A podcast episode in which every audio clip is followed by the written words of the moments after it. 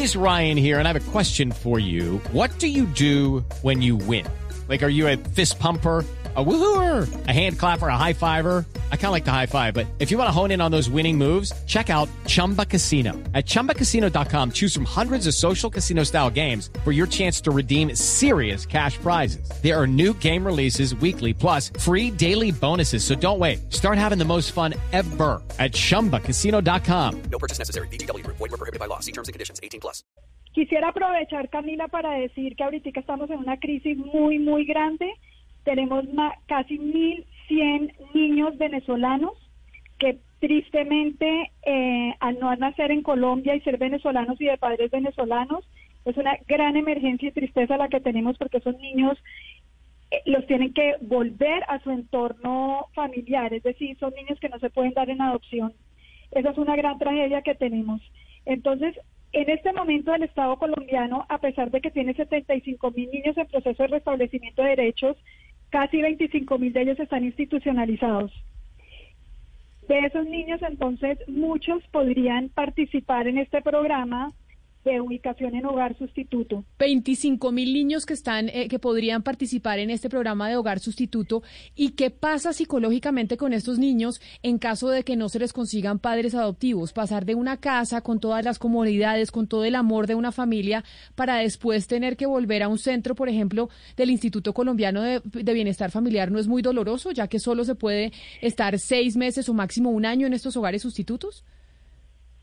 Es que yo no creo que los 25 mil niños institucionales, institucionalizados todos pudieran participar. Digamos que el ICBF tendría que decidir qué niños, pero lo que sí le puedo asegurar, Camila, es que estos niños que están en estos hogares normalmente van a pasar directamente de estos hogares a sus hogares biológicos o de estos hogares a sus hogares adoptivos no son niños que normalmente vayan a ir de estos hogares otra vez a ser institucionalizados, porque se ha demostrado que los niños deben ir de apego seguro a apego seguro.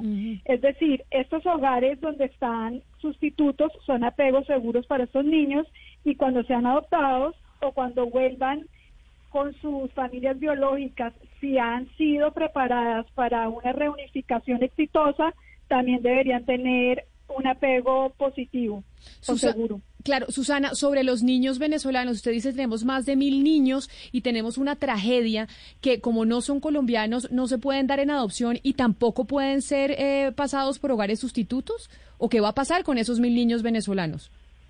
Pues eso precisamente, Camila, es lo que yo quería poner hoy acá en, pues, en la voz de ustedes para que nos ayuden.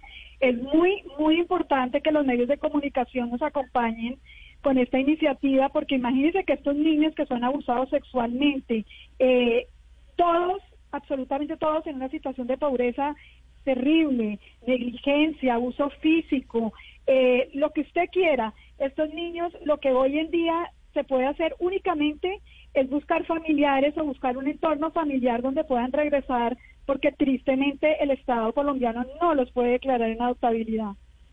Pero es imposible declararlos en adoptabilidad. O sea, lo único que se puede hacer es buscar como eh, una, un familiar en Colombia o devolverlos a Venezuela. ¿Por qué jurídicamente? ¿Por qué no se pueden dar en adoptabilidad? Porque no han, no han nacido en Colombia ni los papás son colombianos. Entonces la ley lo, lo que dictamina es que esos niños no están bajo nuestra jurisdicción del Estado colombiano y las defensoras son grandes personas, han hecho todo lo posible, pero ellas solamente pueden obviamente hacerlo con lo que tienen con las herramientas necesarias legales que tienen y no tienen las herramientas necesarias para declararlos en adoptabilidad. Pero ¿y ustedes no han hablado con algún tipo de congresista eh, que pueda pasar un proyecto en el Congreso precisamente para cambiar eso frente a esta emergencia? O sea, ¿no hay una, no hay una forma legal de hacerlo? Claro que tiene que haber alguna forma legal de resolver esto porque eso es un tema de derechos humanos internacional, por supuesto, y es una prioridad para la Casa de la Madre y el Niño y es lo que vamos a hacer, pero necesitamos ayuda de los medios de comunicación y de los líderes de opinión para que nos ayuden a que el gobierno nacional entienda que eso es una gran crisis humanitaria la que tenemos. No, pero claro que los vamos a ayudar, Susana, y vamos a empezar a hacer las averiguaciones con el gobierno nacional de qué va a pasar con esos mil niños, que por no ser colombianos, por ser de padres venezolanos nacidos en Colombia, pues no hay jurisdicción sobre ellos y no pueden entrar en adoptabilidad. Pues Susana, repitamos en dónde la gente puede entrar en contacto con ustedes, por si quieren aplicar a hacer hogares sustitutos, que yo sí creo que mi amigo tenía razón, que si uno tiene la posibilidad de hacerlo, ¿por qué no ayudar a un niño a que pueda estar en un hogar seguro mientras lo adoptan y puede de tener una vida mejor. Bueno, entonces le voy a dar un número de celular. Perfecto, aquí lo anoto, me parece perfecto. Con ese celular, ¿ok? Me va a dar un número de celular, yo lo anoto. ¿Cómo es? Ok, el celular es 313 313 891 891 5149. 5149. Casa de la Madre y el Niño. Y ahí, si usted quiere... Ahí les contesta Isabel Mejía. Ajá. Que es la encargada de ese programa en la Casa de la Madre y el Niño. 313-891-5149. Isabel Mejía, que ahí, si uno quiere aplicar a ser eh, hogar sustituto, lo puede hacer a través de la Casa de la, Madre, de la Madre del Niño con Isabel Mejía. Pues Susana Vargas, directora de la Casa de la Madre del Niño, mil gracias por, por atendernos y contarnos pues esta posibilidad que le están dando a muchos niños y que además muchos colombianos podrían ayudar de esa manera. Mil gracias por estar con nosotros.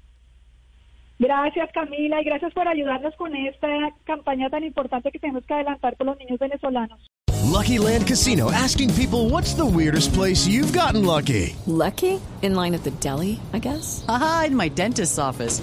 More than once, actually. Do I have to say? Yes, you do. In the car before my kids' PTA meeting. Really? Yes. Excuse me, what's the weirdest place you've gotten lucky? I never win and tell. Well, there you have it. You can get lucky anywhere playing at LuckyLandSlots.com. Play for free right now. Are you feeling lucky? No purchase necessary. Void where prohibited by law. 18 plus. Terms and conditions apply. See website for details.